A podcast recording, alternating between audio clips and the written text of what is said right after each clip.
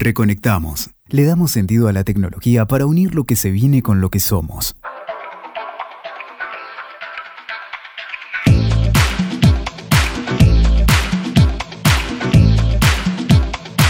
Bienvenidos, soy Silvia Alguero y esto es Reconectamos, el espacio de diálogo en el que hablamos de cómo la tecnología influye en nuestras vidas.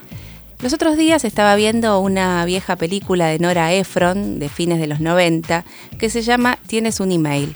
Allí dos personas se conocían de manera fortuita a través del mail y pensaba un poco en cómo en tan poco tiempo cambiaron tanto las cosas y de cómo ahora hay un auge de las apps de citas.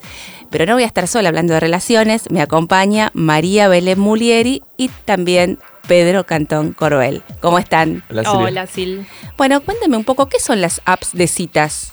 Sí, las apps de citas es algo que viene apareciendo desde hace ya un par de años. Sin embargo, sigue estando bastante nuevo, no se habla mucho tampoco, entonces como que parece como es algo que se viene todo el tiempo. Pero ya vino, ya la gente lo está usando.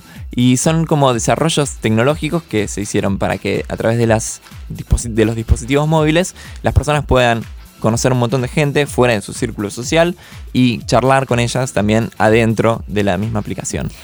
Pero esto viene de lejos, ¿verdad? No, no es tan cercano a la tecnología. Tal cual, o sea, de la tecnología moderna, ¿no? Sí, sí, o sea, si bien antes no había dispositivos móviles y no tenías las mismas apps que ahora, siempre hubo como alguna que otra cosa en la que intervino la tecnología, desde la cual la gente puede conocer otras personas.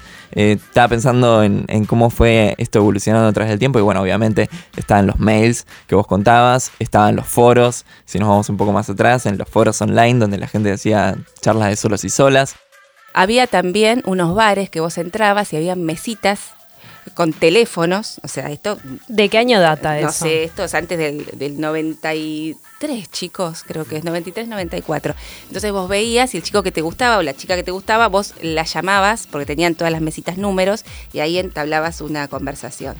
Un poco antiguo, pero bueno, fue una manera de este, conocerse también utilizando un, elemento como el teléfono, ¿no? Claro, tal cual. Bueno, yo también me acordaba de muchos casos de, gente que se conoce en juegos online, por ejemplo, y que genera vínculos que, si bien vos podés tener un vínculo solo dentro del juego, se generan vínculos que, que lo trascienden, que pasan por afuera, que pasan a la vida real, entre comillas.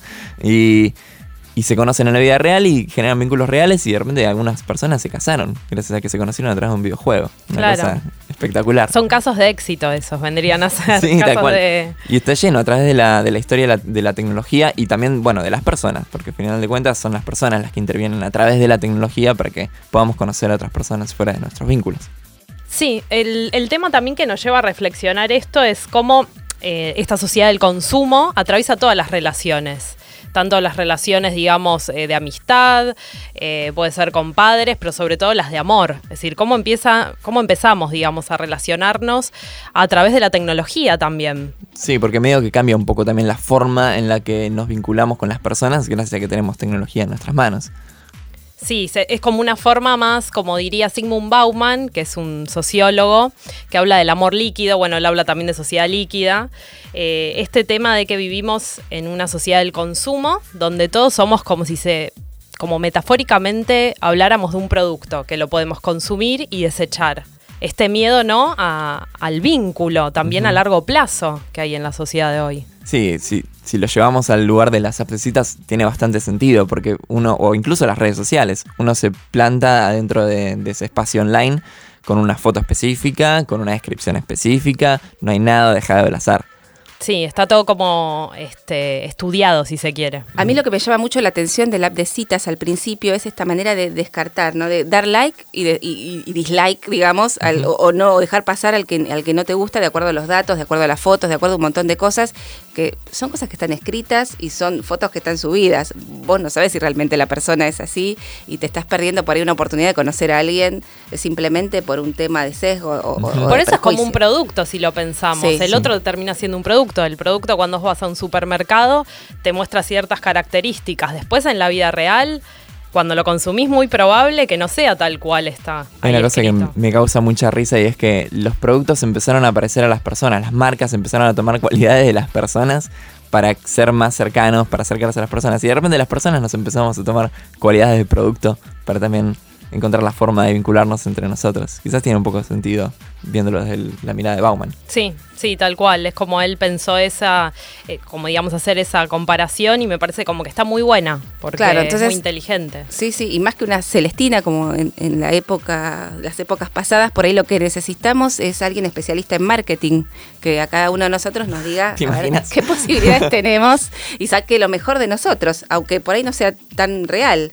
Bueno, a veces uno considera cosas que otro ve en uno y por ahí uno lo descarta, ¿no? Dice, no, yo no soy así, no, sí, sí, vos sos así, pero es de la mirada de un otro. Sí, yo lo que me pregunto es, ¿continuarán ciertas formas de relacionarnos, digo, como había en la, digamos, en tiempos pasados, digo, ¿continuará este rol del hombre, de la mujer? Eso se lo preguntamos a Valeria Shapira, que es periodista y también es especialista en relaciones. Si a través del tiempo o si ahora han cambiado los roles en las relaciones. Los vínculos sentimentales han atravesado una mutación increíble en los últimos 20 años. Digo 20 años porque a partir de las tecnologías y de la incorporación de eh, plataformas para conocer personas que se iniciaron con los portales hace 20 años exactamente y luego prosiguieron con las apps, nos hemos visto inmersos en un cambio total en el que pasan cosas muy interesantes. Por ejemplo, que eh, sean las mujeres las que más toman la iniciativa.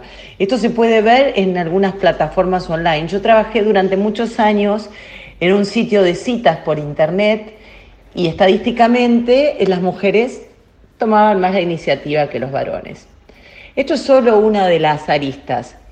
Hace algunos años, una mujer o un varón de más de 40 años que se hubiera divorciado, enviudado o que hubiera cambiado sustancialmente su forma de vivir, parecía inhabilitado para volver a construir una familia o una relación sentimental. Hoy en día, y a través de las aplicaciones, no hay edad para el amor. De hecho, en Estados Unidos también hay algunas aplicaciones para personas eh, de más de 50 o 60 años. Es decir, que eh, a mi modesto saber y entender, la tecnología ha democratizado los vínculos. Eh, ya el amor no es patrimonio de una generación, sino de todo aquel que se anime a saber que el amor puede estar a un clic de distancia. Muy interesante lo que nos está contando Valeria. Y también le preguntamos si esto hace que cada vez las personas nos conozcamos menos en persona. Recuerdo que en 2007, cuando eh, publiqué mi libro Enredados, Sexo, Humor y Amor en la Web, donde contaba lo que por entonces eran estas nuevas formas de vincularse y narraba mi experiencia personal, porque tenía amigos en Estados Unidos que me habían motivado a, a suscribirme, en ese caso era Match, eh, me invitaban a los programas de televisión para reírse de mí. Hoy, muchos años después, esta forma de vincularse se ha naturalizado. Eh, la mayoría de las personas se conocen en línea, lo que antes era una rareza, y esto va a generar que cada vez eh, se conozcan menos las personas en persona. Punto. Si bien esto va a seguir ocurriendo, porque uno tiene la chance de encontrarse en una verdulería con alguien y enamorarse, de alguna manera la geolocalización, la segmentación y la posibilidad de elegir los atributos de lo que uno quiere en una persona hace que cada vez nos conozcamos más online. Y que los fiascos sean mucho menores. Yo si hoy me pongo en una aplicación, voy a buscar un señor que sea vegetariano, este, que le guste viajar, que trabaje, eh, entre otros requisitos. Cuando encontrábamos a alguien en un boliche, esto se volvía más complicado, porque partíamos sin ningún tipo de información previa de la persona. El capítulo de hoy del podcast se llama No sos vos, es el algoritmo. Pero ¿cuánto interviene el algoritmo en eh, estas apps? Bueno, el algoritmo, para quien no sepa qué es, es la matemática que está pasando detrás de lo que uno ve en la, en el dispositivo. O sea, detrás están siempre pasando datos. O sea, al final de cuentas, nuestra interacción con, con los teléfonos termina siendo una sucesión de información, bits. Y esto todo lo analiza la aplicación con una fórmula que armaron en la empresa y que trabaja en cómo se muestran los perfiles a otras personas, a otros potenciales candidatos. Hace no mucho había habido un rumor en el que se decía que Tinder particularmente tenía la, el, el algoritmo trabajaba para que las personas más lindas aparezcan más seguido. De esta forma, eh, vender un servicio premium en el que vos necesitas pagar para poder ver a las personas lindas si no lo sos. Salieron hace poco a decir que no era tan así, que en realidad lo que ellos potencian es eh, el uso de la aplicación y que estés constantemente entrando, o no constantemente, pero regularmente entrando a la aplicación y, conversando con gente, eso es lo que ellos valoran y lo que ellos puntúan. Entonces eso es lo que te hace más... Eh, un perfil más deseado dentro de la, misma aplicación. Lo que me quedo pensando es porque este es un caso particular, pero hay un montón de aplicaciones y cada una tiene como sus distintas formas de trabajarlo. ¿No? Hay un montón de apps distintas y cada una tiene su propio público. Sí, exacto. Y aparte también nos lleva a pensar eh, lo subjetivo que es la belleza en un punto, ¿no? Porque capaz lo que para mí me parece algo lindo, para otro le parece feo y así sucesivamente. Tal cual. Claro, y hablamos también, estamos hablando recién de distintos mercados, ¿no? Hay como muchas apps para, el, para distintos gustos y para distintas situaciones. Sí, hay también apps eh, que son para personas casadas, que, bueno, eso también hay un tema ahí social, ¿no? De cuán bien visto está que vos este, puedas utilizar una app, eh, digamos, para cometer una trampa, si se quiere. Tal cual. Pero sí, bueno, si hay un público, hay un mercado y hay un lugar donde, donde ponerse y salir a la venta y salir a buscar gente, ¿no? Hay de todo tipo. Tenés también eh, algunas aplicaciones que son dedicadas para público eh, homosexual, aplicaciones dedicadas para público mayor, para gente casada, como vos decís, hay de todo. Pero dirías que hay un público inherente de las apps de citas? Eso también, Pedro, se lo preguntamos a Valeria Shapira y esto es lo que nos contestaba. No hay una tipología de quien está en Tinder o en Badoo o en Match o en Happen o en Grinder. Eh, sí creo, como, como digo siempre, que lo primero que uno tiene que saber, saber lo que quiere, eh, porque el que no sabe lo que quiere encuentra lo que no debe. Entonces, primero hacer la listita eh, de, lo que se busca en otra persona, ¿no? Yo recién mencionaba algunas características de un hombre que sería mi ideal. Entonces, cuando uno sabe lo que quiere, va a ir al encuentro de personas que probablemente no conformen del todo. Entonces, primero, tener claridad con respecto a eso. Y segundo, saber en dónde buscar. Eh, Tinder quizás sea más para los millennials, si bien hay muchas personas de más de 40 años que lo utilizan. Podés buscar, si sos más senior, un sitio más ad hoc. También hay sitios para adúlteros, entre comillas. Eh, hay sitios para personas que solo buscan sexo. Entonces, eh, creo que es importante invertir algo de tiempo en algo que es ni más ni menos que la persona que nos va a acompañar en la vida, si esto prospera, por supuesto. Y también saber que no necesariamente porque hagamos match con alguien, eso va a ser el amor de nuestra vida. Eh, encontrar pareja también requiere una gimnasia.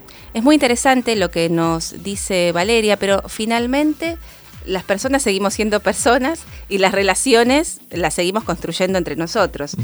Eh, esto lleva a algún riesgo también, ¿no? Sí, porque inherentemente la, forma en la que nos terminamos vinculando a través de las apps eh, da lugar a algún tipo de dificultad que el cara a cara quizás no necesariamente tiene el mismo riesgo. Em, se me ocurren en algunas, como que una persona en la que te puedes, eh, con la que puedes estar hablando a través de una app puede estar mintiéndote, o sea, siendo una persona que no es o teniendo intenciones que no son las que te dice que son. Eh, puede haber gente que levanta barreras, entonces de esta manera como que te perdés la oportunidad de conocer a alguien porque estás diciendo, a mí me gusta la pizza con ananá y si no te gusta no me hables. Sí, con los gustos personales es muy tremendo en estas épocas, ¿no? De tantos antagonismos. Sí, particularmente ese caso es algo como muy, muy liviano, pero hay gente que pone cosas mucho más. Eh, eh, sí, también me parece el tema de que hoy en día hay mucha gente que no quiere usarla porque también consume mucho tiempo y también es como si se quiere, entre comillas, un trabajo. Tenés que tener un perfil hecho para gustarle a otro y a la vez fijarte qué perfiles hay y cuál Sí. encajan con tus gustos. Es todo, digamos, un, un tema. Y, y también es todo un trabajo tener que poner, eh, no sé, mucho de uno, ¿no? Porque tenés que empezar la relación, hablar, conocer a la otra persona, es como mucho esfuerzo. Tal cual. Sí, sobre todo después de lo que dice particularmente Tinder, que habla de, que ellos valoran que vos estés en la app y si vos tenés que ponerle más tiempo todavía para ser más deseable, entonces imagínate el tiempo que le estás dedicando. También se me ocurre una cosa como que, como lo que vos contabas, eh, estamos generando una especie de cultura superficial en, en la que lo que está por arriba, lo primero que ves de una persona tiene que ser lo único con lo que juzgás a quien puede ser tu potencial candidato. Bueno, pero eso no pasa también con las relaciones cara a cara. Absolutamente. Hablando Cuando- de relaciones cara a cara, ¿quién no ha estado esperando una llamada telefónica durante un día o dos? El teléfono no sonaba. Eh, y eran estas relaciones que también vos por ahí te conocías en un boliche con alguien o ya estabas eh, entablando una relación con alguien un mes, dos meses y de golpe esa persona no te llamaba más. Este fantasmeo Eso le decimos, sí, tal cual. Ahora le decimos fantasmeo. Es como eh, cuando te clavan el visto, básicamente. Una persona que deja de aparecer, sí. O sea, cierra el vínculo de la nada sin, sin ningún sin dar antes. explicación, Tal cual. digamos. Sí, sí, sí. Y bueno, lo, lo último que se me ocurrió, y creo que es algo, algo bastante grave, es que hay personas menores de edad que entran a las aplicaciones de cita y se hacen pasar como que tienen, son más grandes de lo que son.